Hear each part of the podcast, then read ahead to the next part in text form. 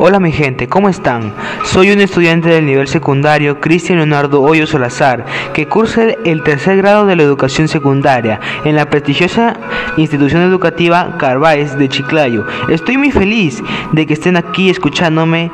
Comencemos. Bienvenidos y bienvenidas a este podcast sobre la contaminación del aire y cómo nosotros nos comprometemos a cuidar y conservar nuestro medio que nos rodea. Este compromiso debe asumir retos a corto, medio y largo plazo para reducir los terribles efectos de la contaminación en el ambiente y en los seres vivos. La contaminación ambiental es uno de los problemas que más aqueja a nuestra sociedad en los últimos tiempos. Las acciones irresponsables de muchos ciudadanos y ciudadanas han traído consecuencias gravísimas a nuestro medio ambiente y han eh, afectado en gran medida la tranquilidad y bienestar de toda nuestra población. Pero, ¿cuáles son las fuentes de la contaminación? Podemos responder a ello, pero primero menciono que existen fuentes naturales, móviles y fijas en la contaminación del aire.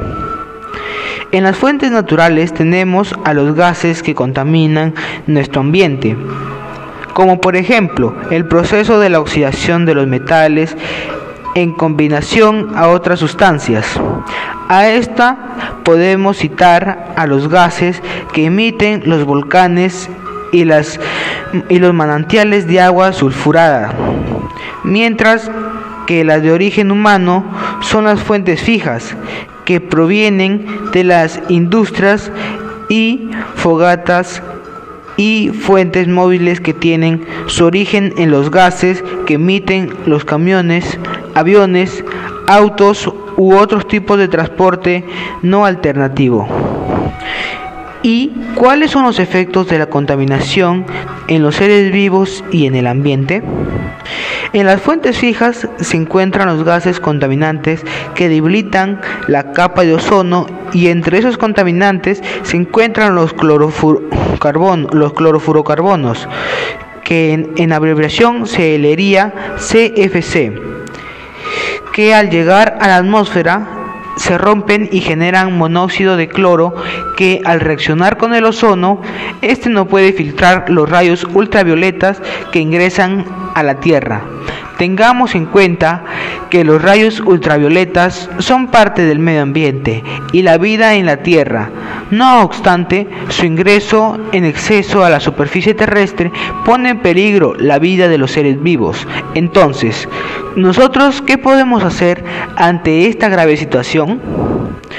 Ante esta situación y la vulnerabilidad en que los seres vivos se encuentran debido a los altos índices de contaminación, se debe tomar medidas para disminuir los altos niveles de contaminación y trabajar juntos por el desarrollo sostenible. Por ejemplo, en vez de hacer uso de un auto o, un ómnibus, es preferible caminar o manejar bicicleta para trasladarse de un lugar a otro. Haciendo esto, se beneficia nuestra salud y protege eh, nuestro medio ambiente. En la agricultura se debe promover el uso de pesticidas y fertilizantes que sean amigables con el medio ambiente y así podemos ir enumerando más actividades ecológicas que cada uno de nosotros puede realizar desde el hogar y el centro de trabajo, estudios o etcétera. Para ir terminando, debemos resaltar que es importante proponer acciones que reduzcan los altos índices de contaminación y comprometernos con su cumplimiento en favor del ambiente y la salud de todos los seres vivos. ¿Y tú? ¿Qué actividades estás realizando en favor al medio ambiente? Respóndenos en los comentarios, te estaremos leyendo. Felicidades por haber llegado hasta el final y recuerda que todos y todas debemos estar comprometidos con el medio ambiente y nuestra salud. Lograremos un desarrollo sostenible. Hasta la próxima semana. Comparte este podcast para que más personas se sumen al compromiso y realicen acciones para reducir los altos índices de contaminación. Buen día para todos y todas. Hasta luego.